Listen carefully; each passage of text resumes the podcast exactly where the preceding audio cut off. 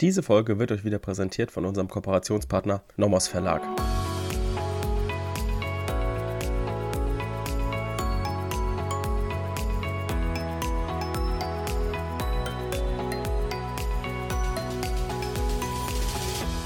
Willkommen zu einer neuen Folge Kurz erklärt. Heute wieder im Strafrecht unterwegs, genau wie vor zwei Tagen. Und zwar haben wir vor zwei Tagen angefangen, Fälle zu dem Vermögensschaden zu besprechen und haben uns da den Eingehungsbetrug angeschaut, den Erfüllungsbetrug und haben uns dann noch diesen bisschen komplizierteren Fall von der Befreiung von einer Verbindlichkeit angeschaut. Mm, das alles war so ein bisschen auch in Vorbereitung auf die heutige Folge, denn in dieser heutigen Folge wollen wir euch anhand dieser Fälle aus dem Vermögensschaden so eine kleine Argumentationslinie an die Hand geben. Das alles machen wir am Beispiel einerseits von dem Spendenbetrug und auf der anderen Seite von dem individuellen Schadenseinschlag. Das sind zwei Klassikerfälle, die im Rahmen des Vermögensschadens immer mal eine Rolle spielen. Bevor wir jetzt aber diese zwei Fälle uns anschauen, hatte ich ja letzte Folge auch noch versprochen, wir schauen uns noch den Fall oder den Klausurklassiker an der Spaßbestellung. Das kommt immer mal, insbesondere in Anfänger- und fortgeschrittenen Klausuren kommt das vor, dass ähm, Waren unter falschem Namen bestellt werden. Klingt auch so ein bisschen nach Zivilrecht, hat aber damit jetzt im Strafrecht natürlich eher weniger zu tun, sondern es geht natürlich jetzt hier um die strafrechtliche Relevanz und nicht inwiefern man da mit Vertretungsmacht gehandelt hat und oder ohne Vertretungsmacht und wie da die zivilrechtlichen Ansprüche sind. Das ist natürlich nochmal eine andere Frage. Wir schauen uns aber anhand dieses Beispiels mal an, wie da ein Vermögensschaden begründet werden kann. Der Hintergrund zu dem Fall ist eigentlich ein Fall aus der modernen Welt, sage ich jetzt mal. Also kein Klassikerfall aus den 80er Jahren oder so, sondern relativ aktuell. Es kommt immer häufiger vor, wer sich mit YouTube und Twitch und anderen äh, Streaming-Portalen auskennt, der weiß auch, dass ähm, große YouTuber, große Streamer immer wieder ähm, Opfer von diesen Spaßbestellungen werden. Das heißt, die Community, die wahrscheinlich eher nicht zu der Community von diesen einzelnen YouTubern dann gehört, sondern einfach den YouTubern schaden wollen. Die finden oder versuchen die Adresse rauszufinden und schicken diesen Streamern und YouTubern dann immer Pizzen, ähm, bestellen andere Sachen auf deren Namen und so weiter, einfach um die zu nerven. So, weil das irgendwie dann witzig ist, wenn dann während dem Stream irgendwie dann die Tür klingelt und dann geht er hin und oh, 80 Pizzen bestellt, ich habe keine 80 Pizzen bestellt, so. Wie das jetzt strafrechtlich einzuordnen ist, das machen wir anhand eines Beispielfalles, der jetzt nichts mit dem Streamer zu tun hat, aber natürlich vom Prinzip gleich gelöst wird. Ähm, dieser Fall ist ähm, ein Urteil vom LG Kiel, NSTZ 2008, Seite 219, wer das genauer nachlesen will. Und hier geht es um Folgendes. Der Täter bestellt unter Verwendung des Namens seiner Ex-Freundin an insgesamt 30 Tagen Sextoys bei Orion um sie zur Verzweiflung zu bringen, also um sie zu nerven. Nichts anderes sind ja natürlich auch die Spaßbestellungen im Internetbereich, ne? Ist klar, also wenn YouTuber 80 Pizzen geschickt bekommen auf deren Namen, ist das nichts anderes, als jetzt hier der Freund gemacht hat. Und jetzt hier in dem Fall wurde eben der Angeklagte wegen Betrugs in 27 Fällen schuldig gesprochen. Also 30 waren angeklagt, 27 konnten bewiesen werden. So. Oder nachgewiesen werden. Jetzt lese ich euch einfach mal die Urteilsgründe vor, damit wir auch so ein bisschen ähm, uns angucken und lernen, wie sich das Gericht ausdrückt, beziehungsweise wie ähm, die Ergebnisse waren.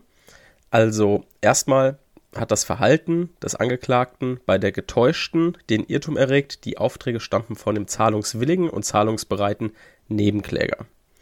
Also derjenige, auf dessen Namen bestellt wurde, der war eben Nebenkläger jetzt hier in dem Strafprozess. Auch ein Vermögensschaden ist zu bejahen, sagt das Gericht. Der Vermögensbestand der Getäuschten hatte durch die Vertragsabschlüsse Einbußen erlitten, denn ihre Zahlungsansprüche waren zum Zeitpunkt der Vermögensverfügung wertlos, weil eben nicht derjenige bestellt hat, dessen Name in der Bestellung aufgetaucht ist. Dann sagt das Gericht, der Angeklagte hatte Vorsatz, er handelte auch mit Bereicherungsabsicht, denn die Schädigungsabsicht des Angeklagten schließt seine Bereicherungsabsicht nicht aus, wenn die Bereicherung der Weg zur Schädigung ist. Bereicherungsabsicht, wie gesagt, müssen wir jetzt noch nicht kennen. Schauen wir uns in der nächsten Folge ein bisschen genauer an. Genauso mit der Stoffgleichheit. Hier sagt das Gericht, Stoffgleichheit zwischen Vermögensvorteil und Vermögensschaden liegt vor, da hier beides auf der Eingehung einer vermeintlichen Verbindlichkeit beruht. Der Vermögensvorteil war rechtswidrig. So, also wir nehmen für uns hier mit, ein Vermögensschaden ist hier zu bejahen. Und zwar liegt jetzt hier der Vermögensnachteil von der Firma Orion in der nutzlos erbrachten Arbeitsleistung und den nutzlosen Transportkosten. Das heißt, hier erkennen wir auch wieder, im ersten Schritt müssen wir also gucken, was hat das Opfer aufgewendet und gab es dafür vielleicht ein Äquivalent. Wenn es kein wirtschaftliches Äquivalent gab, dann haben wir einen Vermögensnachteil. Und das ist so die sogenannte Gesamtsaldierung. Das heißt, wir gucken alle aktiver und passiver, wie wir es auch schon in der Definition genannt haben, werden gesamtsaldiert und dann wird geschaut, ob auf einer Seite ein Vermögensnachteil vorliegt. Das ist ja, wie gesagt, aus der letzten Folge der erste Schritt, der erste Argumentationsschritt im Vermögensschaden. Das heißt, wir definieren den Vermögensschaden. Das machen wir jetzt einfach mal, damit ihr es versteht. Ein Vermögensschaden liegt vor, wenn der Gesamtwert des Vermögens des Opfers durch die Vermögensverfügung verringert wurde. Das Vorliegen eines Schadens wird festgestellt durch einen Vergleich des Vermögens des Opfers vor und nach der Tat. Besitzt das Opfer nach der Tat weniger Vermögen als davor, so liegt ein Schaden vor. Zur Ermittlung des jeweiligen Vermögens des Opfers ist eine Gesamtsaldierung vorzunehmen, das heißt, sämtliche Aktiva und Passiva, also Rechte und Verbindlichkeiten des Vermögensinhabers, sind mit ihrem jeweiligen Verkehrswert bzw. Marktwert zu addieren. So, das heißt, richtig geil, hier könnt ihr einfach eine riesige Definition erstmal abladen. Und jetzt wird subsumiert. Jetzt guckt ihr also in dem Fall, ah, was hat denn hier jetzt der oder die Firma Orion aufgewendet. Die hat aufgewendet Arbeitsleistung und Transportkosten. Gab es hierfür ein wirtschaftliches Äquivalent, also wurde sie bezahlt? Oder hat sie einen Anspruch gegen denjenigen, der bestellt hat oder nicht? Derjenige, der bestellt hat, hat auf einen fremden Namen bestellt. Da aber derjenige, der auf dessen Namen bestellt wurde, die Bestellung überhaupt nicht aufgegeben hat, können Sie hier überhaupt gar kein wirtschaftliches Äquivalent herleiten. Also hier, Sie können überhaupt gar keinen Anspruch gegen die Person geltend machen. Und deswegen ist hier eben die Arbeitsleistung und die Transportkosten sind nutzlos. Das heißt, wir haben einen Vermögensnachteil auf der einen Seite und somit auch einen Vermögensschaden grundsätzlich. Grundsätzlich ist jetzt ganz wichtig, denn es gibt natürlich auch Ausnahmen, die wir uns jetzt gleich angucken im Spendenbetrug und im Rahmen des individuellen Schadenseinschlags. Aber das haben wir jetzt verstanden. Ne? Also Obersatz, Definition, dann einfach alles, was wir, was der Sachverhalt uns liefert an Arbeitsleistung, Transportkosten, was auch immer, was vielleicht nutzlos sein könnte, wo es kein wirtschaftliches Äquivalent gibt. Das versuchen wir rauszuarbeiten und den Vermögensnachteil erstmal darzustellen. Dann haben wir einen Vermögensnachteil. Dann können wir sagen, okay, Vermögensstand liegt grundsätzlich vor. Und jetzt kommen wir in der Argumentationskette weiter, wo wir immer darauf achten müssen. Und zwar im nächsten Schritt, ob nicht vielleicht eine Ausnahme vorliegt und trotz eines Vermögensschadens vielleicht doch kein Vermögensschaden im Sinne des Betruges vorliegt. Und eine klassische Ausnahme ist eben die bewusste Selbstschädigung. Das ist die sogenannte Spende. Also wenn jemand etwas spendet, dann bekommt er ja kein wirtschaftliches Äquivalent dafür. Das heißt, wir wissen nach unserer Gesamtsaldierung, aha, der hat 10 Euro in so ein Körbchen geworfen, wofür irgendwas gespendet wird, bekommt jetzt aber kein wirtschaftliches Äquivalent dafür. Er hat sich also bewusst selbst geschädigt. Das heißt, wir wissen, ein Schaden liegt vor, aber es ist hier kein Betrug, weil er hat sich eben bewusst selbst geschädigt. Das heißt also, unsere Argumentationskette ist im Vermögensschaden Obersatz, es müsste ein Vermögensschaden vorliegen, Vermögensschaden definieren, dann alle Vor- und Nachteile auf, aufzählen, also hier 10 Euro gegeben, dafür kein, wirtschaftlich, kein wirtschaftliches Äquivalent bekommen, Schaden grundsätzlich plus, aber bewusste Selbstgefährdung kennen wir ja, wie gesagt, aus der objektiven Zurechnung. Ne? Dieses Konstrukt, dass wenn man sich bewusst selbst schädigt, dass ähm, es dann keine Straftat ist, also beziehungsweise ähm, jetzt in unserem Fall kein Betrug vorliegt. Aber im Rahmen einer Spende gibt es nochmal eine Argumentation, die zu einer Rückausnahme führt. Die kennen wir aus der Zweckverfehlungslehre, aus, glaube ich, Folge 1 vom Betrug. Da haben wir uns das mal so, haben wir uns diese Zweckverfehlungslehre mal angeschaut. Und da sagt man jetzt, also sagt die herrschende Meinung, es liegt hier trotzdem ein Schaden vor, weil der soziale Zweck verfehlt wurde. Und gerade habe ich gesagt, die, nach der herrschenden Meinung ist das so. Die herrschende Meinung und die Mindermeinung, die liegen im Ergebnis nicht auseinander. Also ein Vermögensschaden ist im Rahmen eines Spendenbetruges immer der Fall weil wir gesagt haben, okay, grundsätzlich ähm, Schaden nach Gesamtsaldierung, aber Spender schädigt sich bewusst, also könnte man wieder denken, okay, doch kein Schaden, aber Rückausnahme, soziale Zweckverfehlung. Das ist im Ergebnis immer gleich.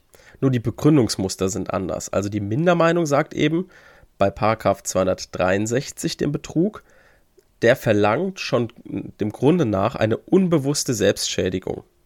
Deshalb liegt eigentlich gar kein Schaden vor, aber wegen dieser, dieser Zweckverfehlung liegt eben doch ein Schaden vor. Und die herrschende Meinung sagt eben gerade am Anfang das Gegenteil. Die sagen eben, ja, Paragraph 263 erfasst auch bewusste Selbstschädigung, aber bei Erreichung des sozialen Zwecks wird der eigentlich eingetretene Schaden kompensiert. Also die Begründung ist ein bisschen anders, aber an sich ist der Streit eher fruchtlos. Also es macht keinen Sinn, den groß auszuführen. Es ist vielleicht ganz clever, wenn man zeigt, dass man da ein Gespür für hat, dass man diesen Streit kennt. Aber ich würde jetzt euch nicht empfehlen, dass ihr den hier groß Problemaufriss, Meinung A, Meinung B, den darstellt. Das hilft niemandem weiter und hilft insbesondere eurer Klausurlösung nicht. Denn wie gesagt, Ergebnis ist ja das gleiche. So, und anhand dieser Argumentationslinie können wir jetzt auch den individuellen Schadenseinschlag, das Problem darum lösen. Wir haben das auch schon mal angesprochen in einer vorherigen Folge. Ich knüpfe jetzt daran an. Und zwar haben wir da noch nichts zum Vermögensschaden gesagt. Es ging um den Fall, dass jemand zum Beispiel in einen HiFi-Laden geht und sagt, hier, ich will eine Boxenanlage, die über Bluetooth mit meinem Fernseher verbunden ist. So, dann kommt der Verkäufer und sagt, ja, hier guck mal, ich habe ähm, eine riesig gute Anlage, die äh, leistet genauso viel, wie du dir das vorgestellt hast ähm, funktioniert genauso. So. Und dann geht er nach Hause, stellt aber fest, ach, die kann man nicht mit Bluetooth verbinden, sondern nur mit Kabel. So, aber Kabel funktioniert bei ihm äh, in der Wohnung nicht, weil er ja so eine Surround-Anlage aufbauen wollte. Da sind die Boxen irgendwie ganz hinter der Couch und da kannst du nicht die, die Kabel über die Decke verlegen, was auch immer. Also es ist für ihn persönlich individuell unbrauchbar, was er da bekommen hat. Da müssen wir uns natürlich, wie, wie wir immer anfangen, überlegen, okay, gibt es ja einen Vermögensschaden. Ein Vermögensschaden könnte es geben, dann kommt die Definition, Gesamtsaldierung und so weiter. Und dann schauen wir, okay, er hat gezahlt, sagen wir 1000 Euro für diese Boxenanlage. Er hat bekommen eine Boxenanlage im Wert von 1000 Euro. Ne? Nur halt, es war halt individuell irgendwie unbrauchbar. Also es gab einen individuellen Schadenseinschlag. Jetzt ist die Frage, kann man das berücksichtigen? Nach unserer Gesamtsaldierung heißt es ja eigentlich, ah, Schaden minus. Ne? Es gab keinen Vermögensnachteil, so wie wir es in der Definition aufgeschrieben haben. Werbung. Heute haben wir auch wieder eine Empfehlung für euch vom Nomos Verlag und zwar insbesondere für die früheren Semester. Und zwar geht es da einfach um die Frage, wann ich mir ein Habersack und Sartorius hole, also die großen Gesetzessammlungen, diese lose Blattsammlungen, die man immer nachsortieren muss. Es empfiehlt sich nicht, die besonders früh zu holen, weil man immer nachsortieren muss. Man braucht die meisten Gesetze nicht und deswegen ist es eigentlich clever, wenn man sich aus jedem Bereich, also öffentliches Recht, Strafrecht und Zivilrecht, irgendwie ein Gesetzesband holt. Und dieser, diese drei Gesetzesbände bietet der Nomos Verlag als Dreierpack an. Ist auch nicht so teuer und dort sind eigentlich alle Gesetze, die ihr bis zum Examen braucht, sind dort drin. Ich habe die hier auch im Büro stehen und die sind einfach praktischer. Man muss die nicht immer nachsortieren und die Gesetze bleiben ja auch meistens relativ aktuell. Also wenn jetzt mal eine, eine, besonders große Reform kommt oder so, dann kann man sich natürlich ein neues Gesetz dann kaufen. Deswegen ist es auch nicht so teuer, aber man muss jetzt nicht immer alles nachsortieren. Jedenfalls braucht man das bis zum Examen nicht. Und deswegen ist das eigentlich eine gute Lösung, wenn man dann mit einem Dreierpack, ähm, das kann man dann immer in seiner Bibliothekstasche mitnehmen, wenn man die dabei hat, ähm, ist leichter, praktischer und man hat trotzdem alles beisammen. Werbung Ende. Also Betrug auch in der Regel Minus. Aber jetzt gibt es eben hier wieder die Ausnahme und die sagt, dass ein, wenn ein individueller Schadenseinschlag vorliegt, dann liegt ein Schaden trotzdem vor Betrug ist gegeben. Was muss dafür Voraussetzung sein? Voraussetzung ist dafür, dass die Sache individuell unbrauchbar ist, dass Folgeinvestitionen nötig sind, die extrem belastend sind und es muss eine strangulierende Wirkung haben. Das heißt für euch, ihr müsst es hier schon gut begründen, damit man den individuellen Schadenseinschlag bejaht. Im Zweifel sind es dann Sachen, die jemand unterschreibt, zum Beispiel auch ein Zeitschriftenabonnement, was ein komplett anderes Zeitschriftenabonnement ist. Ich will irgendwie, keine Ahnung, irgendeine Pferdezeitschrift, habe aber plötzlich irgendwas über, äh, über Waffen gekauft oder sowas. Also was vollkommen unterschiedliches. Und zum Abschluss der Folge jetzt nochmal, was meine ich jetzt genau mit den Argumentationsketten bzw. der Argumentationslinie. Ich wollte euch mit diesen zwei Fällen zeigen, dass es eigentlich immer gleich läuft und eigentlich sehr strukturell ist, dieser Vermögensschaden oder die Prüfung des Vermögensschadens. Also erstens Obersatz, Definition, dann macht ihr eine Gesamtsaldierung. Aha, wo gibt es hier einen Vermögensnachteil? Dann stellt ihr fest, es gibt einen Vermögensnachteil. Schaden grundsätzlich plus oder es gibt keinen Vermögensnachteil, dann Schaden grundsätzlich minus. Und dann die Ausnahmen beachten. Dann beachtet die Ausnahme bei dem Schaden grundsätzlich plus die Ausnahme der bewussten Selbstschädigung, also der Spende. Und dann aber auch die Rückausnahme mit der sozialen Zweckverfehlung. Und wenn ihr den Schaden grundsätzlich ablehnt, dann denkt bitte an die Ausnahme, a, gibt es vielleicht einen individuellen Schadenseinschlag. Und dann müsst ihr beim individuellen Schadenseinschlag noch ein paar Voraussetzungen prüfen, die ich genannt habe. Und dann habt ihr eigentlich alles auf dem Schirm.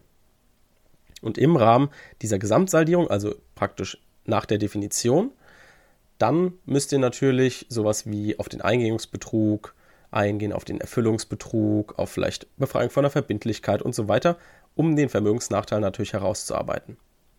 Okay, ich hoffe, ich habe euch damit geholfen. Vielleicht könnt ihr es euch auch irgendwie selbst skizzieren, diese einzelnen Punkte. Und dann seid ihr da eigentlich ganz gut aufgestellt. In der nächsten Folge werden wir den Betrug endlich abschließen. Wir haben dort noch zu besprechen Bereicherungsabsicht, Stoffgleichheit und wir werden uns noch die Qualifikation kurz anschauen, um was es da geht, dass wir so ein umfassendes Bild haben, weil Qualifikation und Regelfälle beim Betrug werden immer gerne vergessen. Und ja, deswegen hören wir uns das nächste Mal. Bis dann. Tschüss.